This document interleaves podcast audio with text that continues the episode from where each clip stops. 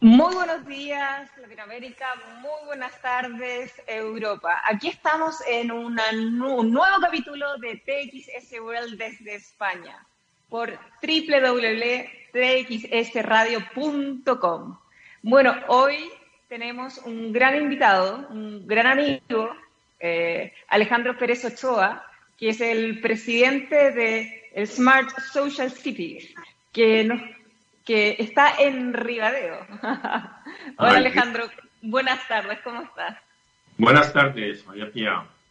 Muy bien, aquí en Ribadeo siempre se está bien, con sol y lloviendo, como ahora. Eso es, en la región de Asturias, ¿no? Así. Está en el límite entre Asturias y Galicia. Hay una ría ahí del Cantabrio, del Cantábrico, del río Eo, que se abre al Cantábrico, y da un ecosistema, vamos a decir, precioso, eh, un lugar de, veraneo muy especial, muy familiar, muy pequeño, muy rural, que nos viene muy bien a todos los que vivimos en grandes ciudades. Y una pregunta, ¿cómo está el COVID por allá? Porque estuve viendo un mapa. Eh, Madrid está, por ejemplo, dentro de las, zonas con mayor riesgos. ¿Cómo está por, esa zona, por Asturias? Eh, yo creo que la zona asturiana se ha distinguido durante todo este tiempo por tener muy poco, muy poco COVID. En la zona donde estamos nosotros, de Galicia, que se llama Mariña, la zona tuvo un pequeño rebrote, pero ahora mismo está muy normalizado, todo muy controlado. ¿no? Eh, por parte de la gente hay bastante responsabilidad, se mantiene una distancia de y, yo veo bastante responsabilidad con las mascarillas, etcétera, y se está controlando bastante bien. Qué eh, bueno saber. En España el problema está más que nada en la zona norte, Cataluña y, Aragón, que es donde hubo una avalancha de, temporeros para la cuestión agrícola. Pero vamos, yo creo que a pesar del pesimismo y de yo creo que se está se tiene controlado esto. Qué bueno, qué bueno escucharlo. Bueno, y, entrando un poquito en, materia, con las historias de las, partamos con las smart cities. ¿Cómo, por, qué, o sea, ¿Por qué tú haces esta distinción en social smart cities? ¿Se diferencian en algo o son lo mismo? Mm, hombre, yo creo que es un proceso, es decir, las, los nombres no son, no son algo que no tiene importancia. En el lenguaje, el, eh, cuando tú pones y nombras una cosa, eh, marcas un concepto, una forma de entender la cosa. Entonces, eh, o el objeto, o la persona, ¿no? Entonces, cuando tú hablas de Smart Cities, es un proceso muy interesante que se da en los años 90, liderado por empresas tecnológicas que ven la importancia de la tecnología a la hora de la gestión de las ciudades. Y movimiento que se da en torno a Barcelona, en los encuentros que hay, de, todas las tecnologías disponibles para la gestión de la ciudad. Eh, yo en aquel momento me voy mucho por Latinoamérica y veo cómo los alcaldes, la gente que está gestionando las ciudades, que al principio con mucha ilusión, eh, se vuelven eh, por el tiempo, después de dos o tres encuentros, decepcionados porque la, las ciudades latinoamericanas en gran parte están jugando otra regla distinta de las ciudades, vamos a decir, eh, de un crecimiento que ya está consolidado, etcétera, Entonces, eh, por ejemplo, yo en aquel momento estaba en León, Guanajuato, una ciudad con un crecimiento industrial grande por la industria automovilística y, en 10 años pasó a duplicar su población. Eso implicaba, pues, que hay gente que encontraba vivienda y lo que no encontraba vivienda hacían asentamientos. Entonces, eso no se está produciendo en muchas ciudades eh, europeas y americanas, ¿no? Donde la optimización de la gestión era... Entonces, vimos la necesidad de abordar la problemática latinoamericana de las ciudades y el crecimiento de las ciudades en la avalancha de la zona rural. Y que es bien interesante partiendo también... el concepto social. No, que decía que es bien interesante porque además que en España, en particularmente aquí en España, había un gran desarrollo de, las smart cities. Eh, son, puedes contar, antes de que vayamos a Latinoamérica, para que podamos hacer el paralelo, puedes contar sí, las, ciudades, eh, perdóname, sí, las ciudades eh, europeas fundamentalmente y españolas también inmediatamente, es decir, los gestores de las ciudades se dieron cuenta de la importancia de la tecnología, por ejemplo, para la movilidad, los, los parques, ¿Qué ciudades, ¿Qué ciudades se destacan? Yo creo que fue un movimiento Barcelona, después vino Santander, Vitoria, se incorporó después Madrid, eh, ya prácticamente todas las ciudades han entrado en el movimiento de las Smart Cities.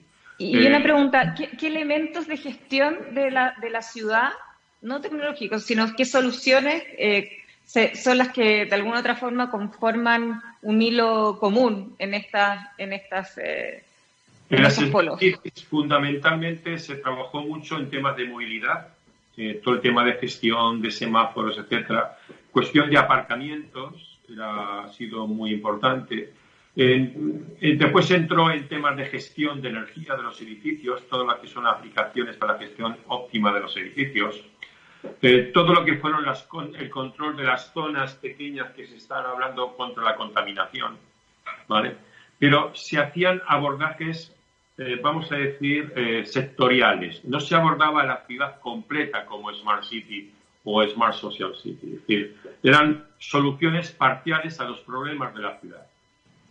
¿Eh? Mientras que el concepto de Smart Social City es un enfoque global de la ciudad. Ah, eh, y esto es, importante. Y por eso eh, el concepto en sí enriquece en cuanto que los conceptos crean movimientos participativos. ¿no? Es decir, si yo estoy diciendo Smart Social City, hay algo que distingue del solo Smart City. Parece que no, sí, claro. ese concepto, está hablando smart social, tecnología social. Y, concretamente, ¿en qué, en, qué se, ¿en qué se observa? ¿En la implementación? ¿En qué áreas? ¿En ¿Cómo facilita estos, estos, ah. estos componentes? Abordamos fundamentalmente desde un punto de vista, vamos a decir, global la ciudad. Eh, nosotros eh, lo primero que establecemos es un Smart Social City Knowledge Center donde llamamos a participar a todas las fuerzas que intervienen en el desarrollo urbano. Primero, la administración pública, porque son las que hacen las políticas, marcan las leyes, etc. El segundo, el sector empresarial.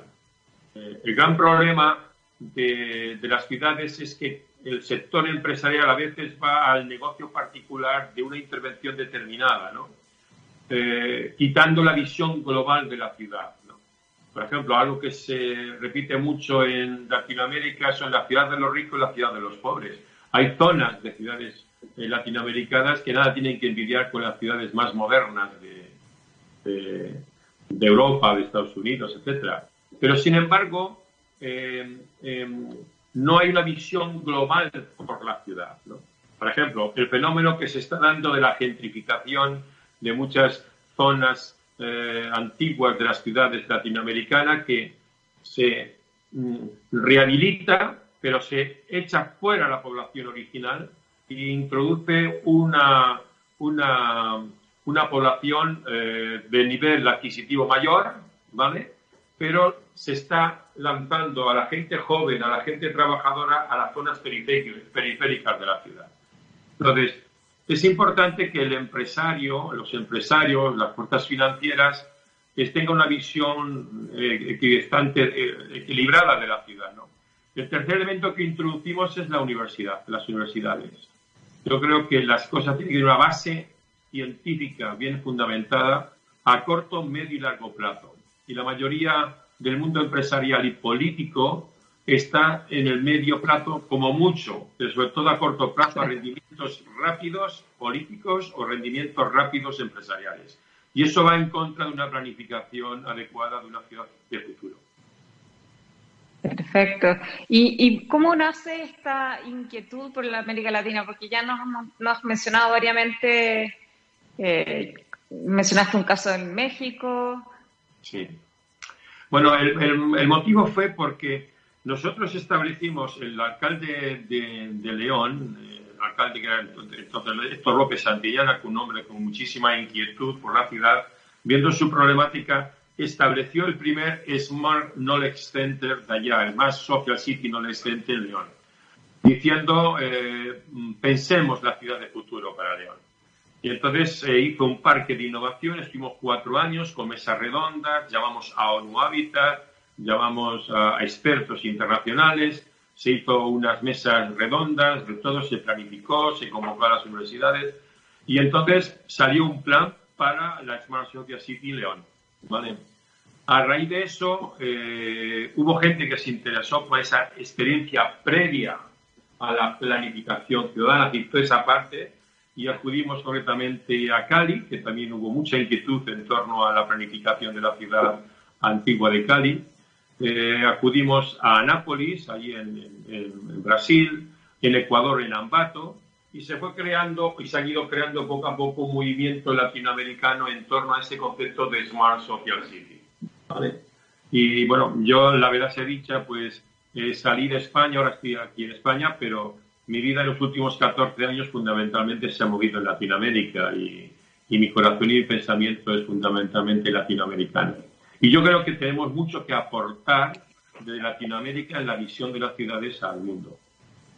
Ah, eso es súper interesante, porque en el fondo, como te decía, España en general se caracteriza por, por, por ser, como estar eh, digamos, on top en estas temáticas y que digas que justo es al revés, que Latinoamérica tiene más mucho que, que, enseñar y que mostrar no solamente a, Europa, sino también al mundo, es súper, súper relevante.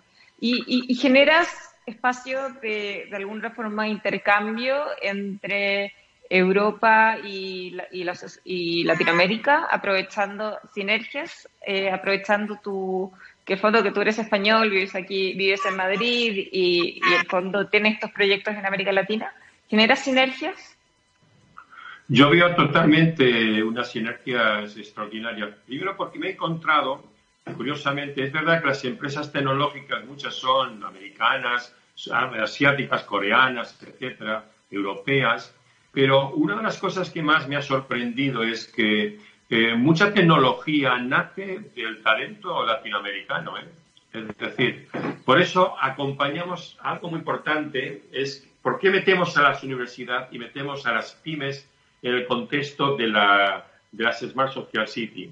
Porque creemos que sobre un big project, mucha tecnología que no encuentra salida podría encontrar salida y financiación de esas startups que tienen mucho que decir en la gestión de la energía, en la gestión del agua, en la gestión de las basuras, etcétera, que hay buenísimas iniciativas en las universidades latinoamericanas y que en torno a, un proyecto económico y de ciudad podrían encontrar salida y, por lo tanto, eh, nacer una estructura tecnológica muy interesante en torno a las ciudades desde el talento latinoamericano.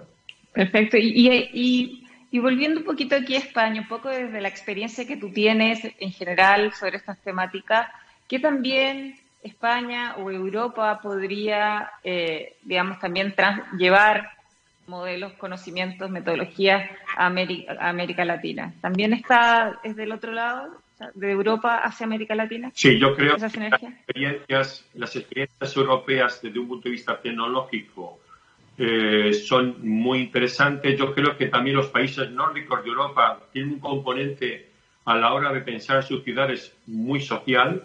Creo que tendríamos mucho que aprender de los países nórdicos respecto al componente social inclusivo de las ciudades. Yo creo que cada área geográfica de Europa aporta cosas muy interesantes. Eh, yo creo que ahora mismo en España, después de esta pandemia, eh, una conciencia que se ha dado es que la ciudad no puede vivir de cara al campo. Al contrario, el que ha soportado eh, la pandemia eh, en las ciudades ha sido precisamente, no ha faltado nada el suministro del campo.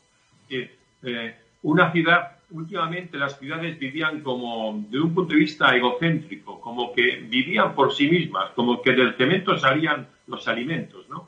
Y una ciudad no es solo ciudad, sino un equilibrio con su entorno rural.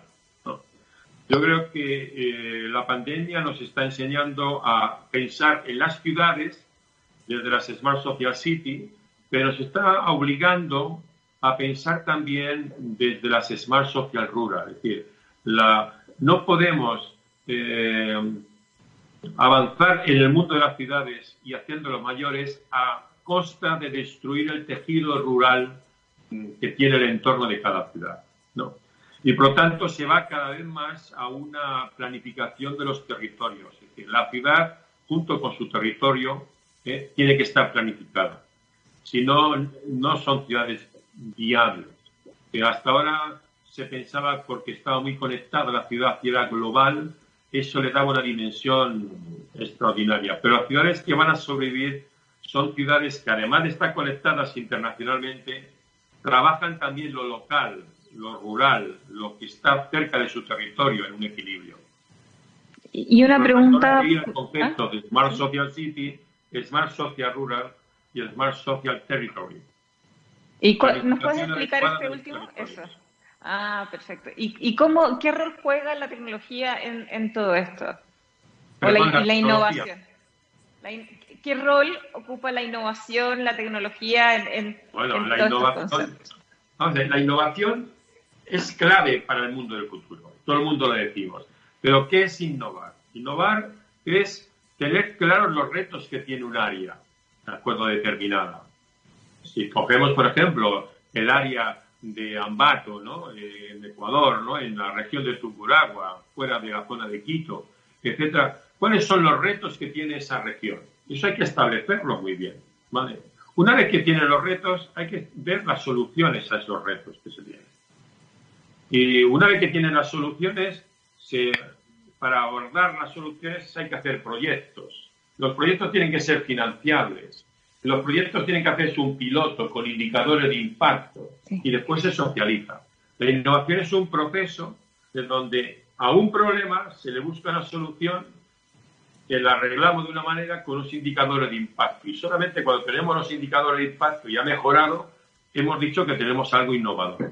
Entonces, en sí, el proceso innovador es necesario para la evolución, vamos a decir, de las ciudades, planeta a nivel tecnológico. No hay solamente innovación tecnológica, lo sabemos muy bien. Hay innovación de procesos, hay innovaciones social, la innovación social es todo aquello que el ciudadano hace por mejorar la calidad de vida de la ciudad, que hay un montón de iniciativas privadas en torno a esto. O sea, tenemos que quitar el concepto de innovación asociado solo a la tecnología.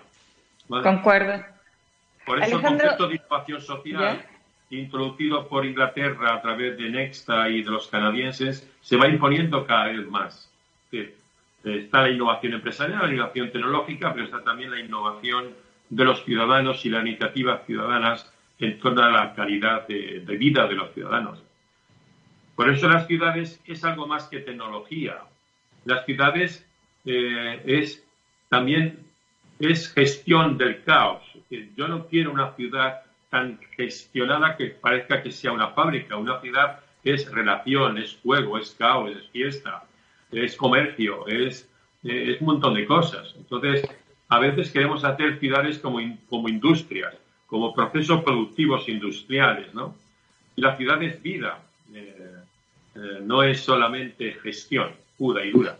Sí, eh, Alejandro, ¿y cómo crees que también el, una mayor conciencia sobre la importancia de la sostenibilidad que se ha dado principalmente estos últimos meses eh, a raíz de lo que está sucediendo con el tema del COVID. O de hecho, hasta las grandes eh, empresas financieras están invirtiendo más allá en, empresas que son más sostenibles. ¿Cómo esa nueva visión, la nueva visión que se está eh, gestando de cómo tienen que ser las empresas, cómo tienen que ser las ciudades, cómo afecta, cómo, cómo afecta estos conceptos de Smart Social Cities a la implementación, a los componentes, a la dinámica.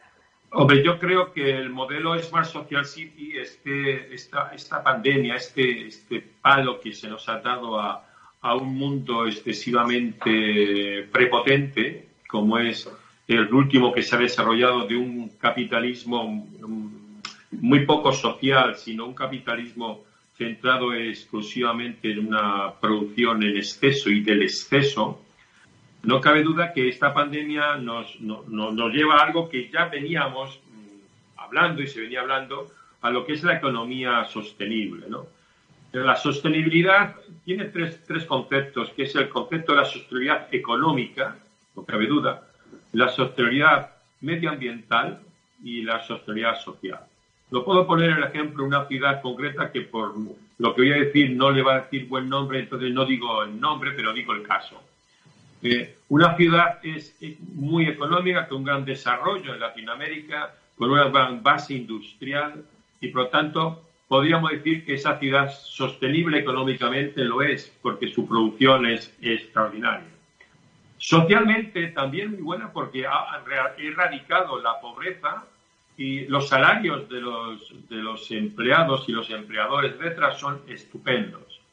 Pero medioambientalmente es una verdadera pena porque atravesando y siendo atravesada por un río, las fábricas no eh, tienen los filtros y hacen que sus vertidos vayan concretamente al río que pasa por el centro de la ciudad. ¿Vale? Es una ciudad con mucho empleo, es una ciudad con un medio, con un, una vida económica muy interesante, pero medioambientalmente es una pena porque el índice de cáncer ha aumentado, enfermedades ha aumentado, se, han contaminado los pozos acuíferos, etcétera, etcétera, etcétera. Además, por el desarrollo industrial ha invadido las zonas rurales de cultivos únicos, de productos únicos, de frutas únicas que se exportaban al exterior y por lo tanto no, no hay equilibrio de lo que es la sostenibilidad económica, social y medioambiental. Entonces yo creo que la nueva economía que va a surgir es mucho más equilibrada en el sentido de, de no producir por producir, consumir por consumir, sino que formamos parte de un planeta que es limitado, con recursos limitados y requiere un equilibrio de una economía sostenible, de los tres aspectos que estoy diciendo ahora mismo. Tienes toda la razón. Bueno, y sin duda va a requerir todas las ciudades entonces el tener una correcta planificación y considerando estos temas sociales y también territoriales que tú, que tú señalabas. Alejandro, se nos está yendo, se nos está acabando ya el tiempo, así que ¿nos quieres dar algún mensaje a, todos antes de, antes de tener que despedirnos?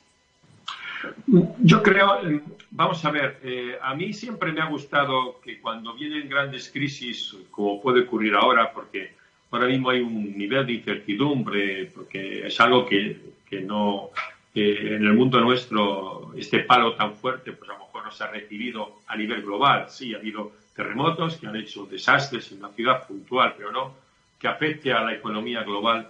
A mí me, me gusta dar siempre mensajes de esperanza eh, mi formación, curiosamente, siempre ha sido una formación científica en la evolución. Sí, eres doctor. Estuve estudiando a tope todos los procesos evolutivos y cuando uno estudia la historia de la humanidad, las crisis, la humanidad sabe resolverlas mejorándolas.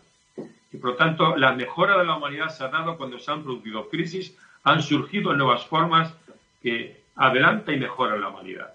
Y por lo tanto, yo creo que esta crisis que estamos pasando, es verdad que lo vamos a pasar mal económicamente. Eh, es probable que haya muchos problemas, pero de aquí surgirá algo nuevo y bueno. Y es algo bueno y nuevo solamente se puede hacer cuando todos, con energías positivas, colaborativas, nos ponemos en mano de mejorar nuestra, nuestro nicho, que es nuestra tierra y nuestra humanidad, donde debemos pensar eh, sobre todo en, en todas las poblaciones más marginales y con mayor problema. Es decir, tenemos que pensar en el planeta Tierra y en la humanidad. Por lo tanto, creo en una globalización no meramente económica, sino en una globalización de la solución de los problemas de, de nuestra Tierra y de nuestra, de nuestra humanidad. ¿no? Y yo creo que esto nos ayudará a crecer y a mejorarnos como personas, como especie humana, no cabe duda. Gracias por ese mensaje tan esperanzador y por el trabajo que sigues haciendo además a distancia dentro de lo posible eh, en América Latina, que lo haces desde, desde acá, además desde España. La he hecho mucho de menos, no creas que no. me, puedo, me puedo llegar a imaginar.